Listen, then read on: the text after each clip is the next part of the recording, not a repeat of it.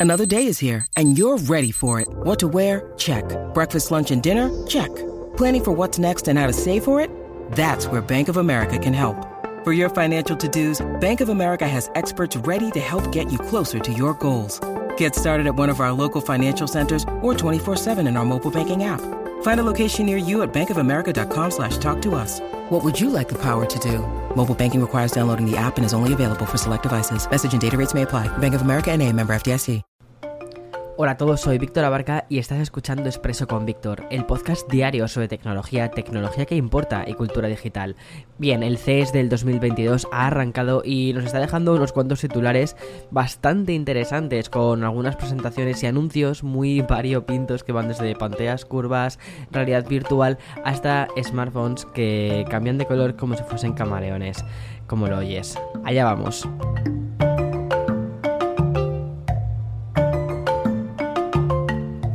La variante Omicron ha podido, mm, bueno, digamos, ha afectado a la presencialidad de este CES del 2022, pero no a los lanzamientos y tampoco a las presentaciones y las novedades, porque se están haciendo muchísimas de ellas eh, bajo mm, la modalidad online y también bajo la modalidad virtual.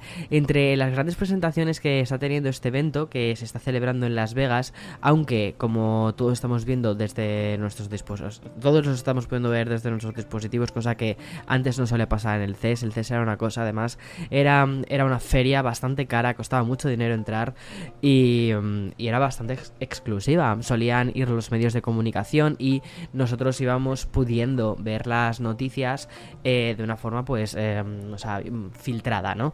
Y ahora lo que está sucediendo es que como mm, se está haciendo de forma en muchos casos digital, como te contaba antes, estamos pudiendo ver todo eh, en tiempo real al mismo tiempo que el resto de medios y esto está siendo una cosa muy interesante. Pero bueno, entre una de las grandes presentaciones que se han hecho en el evento eh, está la de Sony, que es una compañía que ha anunciado, entre otras novedades tan sorprendentes, como un vehículo y su próximo visor de realidad virtual.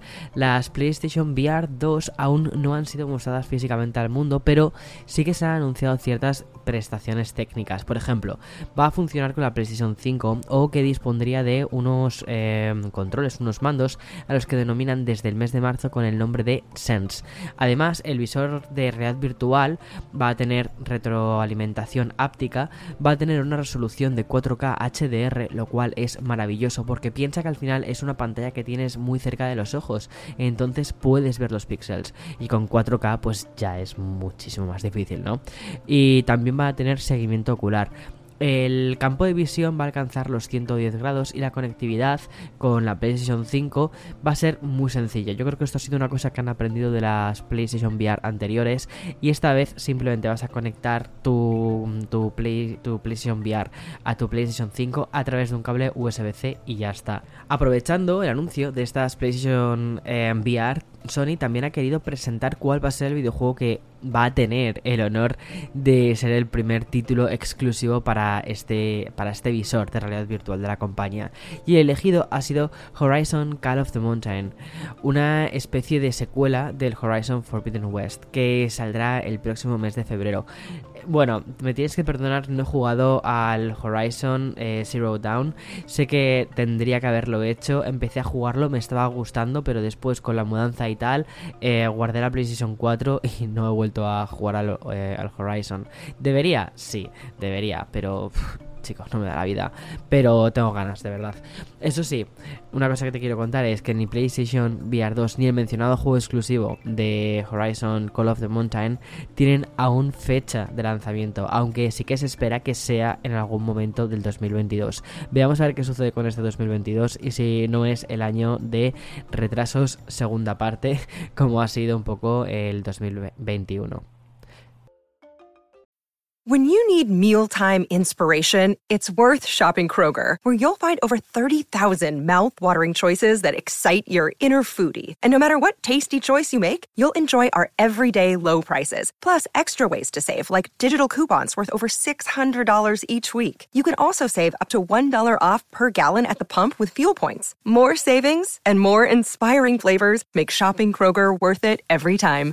Kroger, fresh for everyone. Fuel restrictions apply. Bien, después de esta pequeña pausa publicitaria y siguiendo con las presentaciones del CES, LG realizó también algunos anuncios. Ha presentado las LG OLED G2 y C2, o lo que es lo mismo, ¿vale? Dos nuevas gamas de televisores para este año 2022. La compañía surcoreana ha ido un paso más allá con las gamas de LED y mini LED. Por un lado, LG informa que este nuevo OLED G2 lo que hace es garantizar un mayor brillo en los, en los altos gracias a la combinación de algoritmos o mm, la mejor disipación de calor de los propios componentes de la televisión. A todo esto también va a ayudar el nuevo procesador inteligente que han incorporado.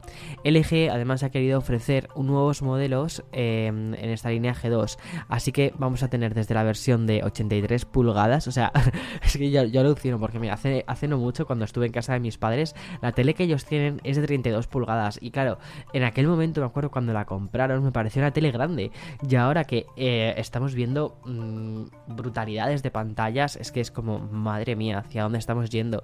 Muy curioso también. Bueno, como te, como te decía, esta pantalla va a ser de 83 pulgadas y es el primer modelo OLED que alcanzará en el mundo también un... O sea, perdona, esta G2 va a tener un modelo de 83 y va a tener otro modelo que va a ser el primero en el mundo, ¿vale? Que alcance las 97 pulgadas y que se van a unir a las versiones de 55, 65 y 77. Es decir, además de 55, 65 y 77, vamos a tener 83 y 97. O sea, qué pasada.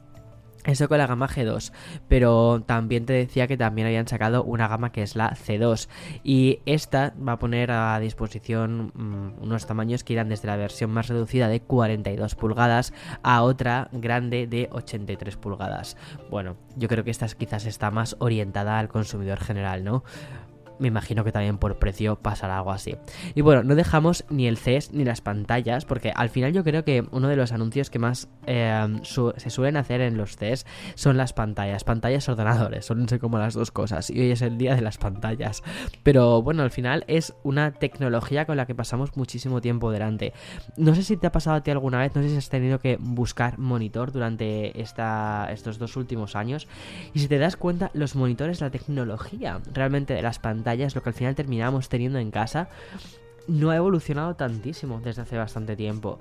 Y con el tema de los monitores no han bajado los precios. A pesar de que van saliendo cosas nuevas y no sé qué, no bajan los precios. Es una cosa que me llama muchísimo la atención. Y creo que sucede porque como cada 2x3 están sacando nuevos modelos, descatalogan los anteriores, le meten una cosita nueva y ¡pum! Ya está, nuevo modelo, nuevo precio y fuera. A pesar de que dices, es que este monitor perfectamente lo podría haber comprado hace 5 mm, años y hubiera sido exactamente lo mismo. Lo he visto sobre todo al hacer los dos setups de este año, tanto el de tanto el de mm, el que subí a YouTube de mi estudio como el que hice para el hoy, que los monitores que compré fue fue muy difícil encontrar encontrar monitores que subiesen una resolución 4K más. Es decir, por ejemplo, el que tengo delante es una resolución 5K, pero porque son ultra wide. El momento en el que te vas con resoluciones raras, eh, ya empiezas a tener cosas que si los colores son malos, que si los píxeles están uno aquí y otro en Cuenca, o sea, cosas así como muy raras, ¿vale? Aunque les ponen resolución 5K, luego no son resoluciones 5K, son resoluciones 4K, cosas extrañas. Es decir, eh, todo eso que te estoy contando del CS y de las pantallas y tal, que parecen ya naves espaciales, estas pantallas, es como genial, ¿vale? Pero luego, ¿qué es lo que yo me voy a llevar a casa? ¿Qué es lo que vamos a tener finalmente en casa? ¿Vale? Eso es una cosa que por la que siempre soy como súper escéptico con el CES. Y hablando de monitores, te quiero hablar del siguiente eh, monitor porque... Samsung ha hecho un monitor curvo. Hablo del nuevo Odyssey Arc que es de 55 pulgadas y también ha sido presentado en el CES del 2022 de Las Vegas. Este dispositivo es el modelo, en principio, es, que o quiere ser el modelo perfecto para gaming, ya que envuelve el campo de visión. Es como un monitor eh, super curvo, ¿vale? Consiguiendo que el usuario potencial pueda ver tanto hacia adelante como hacia los lados, por ejemplo. Además, esta eh, flamante pantalla es capaz de girar 90 grados en una orientación vertical. ¿Qué quiere decir esto? Que este Odyssey Arc también va a poder ser como un monitor muy válido para el trabajo en remoto. O sea, ya sabes, eh, bueno, em, voy a publicar un podcast dentro de mm, este domingo, ¿no? El siguiente, sobre cómo ha cambiado la tecnología post-pandémica, ¿no? Es decir, cómo la pandemia ha supuesto un punto de inflexión hacia lo que le pedimos a la tecnología. Bueno, y es un poco, o sea, al final este, este es un muy buen ejemplo, porque es un producto que es diseñado durante la pandemia, que sale en una época post-pandémica, más o menos, espero que sí. Eh, aunque con esto del Omicron cada día lo tengo menos claro. Pero oye, no pasa nada, estamos mejor que hace un año y estamos mejor, muchísimo mejor que hace dos años. Total, que lo que te estaba contando, que mm, estos monitores, estos productos, se hacen ya muy orientados a lo que es el teletrabajo. Curioso. Bueno, y más titulares del CES. Por ejemplo, este curioso lanzamiento de un fabricante de teléfonos que, mm, que, suele estar principalmente en países asiáticos y también India es Vivo y es una compañía que ha anunciado los nuevos V23 y V23 Pro, que son dos nuevos teléfonos que van a formar parte de la familia V. Pero, ¿por qué te estoy hablando de este teléfono que probablemente no salga de Asia? Vale, porque Vivo lo que ha hecho ha sido presentarlos como la primera gama que cambia de color. Eso es es al menos lo que sugiere la compañía con este modelo Sunshine Gold, que es un smartphone que cambia su tonalidad cuando se expone a la luz solar. Tras una investigación, según ellos que les ha llevado dos años, el fabricante ha conseguido desarrollar esta característica que provoca que cambie de color si se expone al sol durante unos 30 segundos. En este momento, el teléfono puede volverse de un tono azul verdoso antes de recuperar de manera gradual su tono dorado original. Por lo demás, esta gama de Vivo lo que quiere, quiere lanzarse próximamente en Europa y se anuncia como eh, teléfonos que llevan dos cámaras ideadas para realizar eh, selfies. La primera es de 50 megapíxeles y la segunda de 8 megapíxeles. Mm, hay una gran diferencia entre una y otra, ¿no? Me imagino que una será una cámara más tipo TOF eh, de profundidad o para captar mm, colores o captar, perdona, ¿cómo te digo esto? Eh, más luz, exacto, y la otra para captar más resolución. Y que las dos combinadas lo que crearán es una imagen muchísimo mejor. Bueno, y ya acabamos con el CES y también con este expreso de hoy, que ha sido un expreso súper tecnológico para hablarte de Belkin, que es una compañía que ha aprovechado su galardón en la feria de Las Vegas con el premio a la innovación con el anuncio de unos auriculares inalámbricos que saturarán aún más un mercado donde cada vez hay más posibilidades para los usuarios y donde cada vez es más difícil elegir unos auriculares Bien, Belkin presenta sus nuevos Soundform Immense con tecnología híbrida de cancelación activa de ruido, el Active Noise Cancellation, o lo que es lo mismo, la escucha de música sin que haya ruido de fondo. Según informan Belkin, lo peculiar de esta cancelación de ruido es que gracias a la disposición de dos micrófonos ubicados en el interior y en el exterior de cada auricular, detectan y cancelan el sonido procedente de su entorno. Respecto a la duración de la batería, estos Soundphones anuncian como unos auriculares que duran hasta 8 horas, cada uno sin carga, y con la combinación del estuche, es decir, cuando los pones a cargar, llega hasta las 36 horas.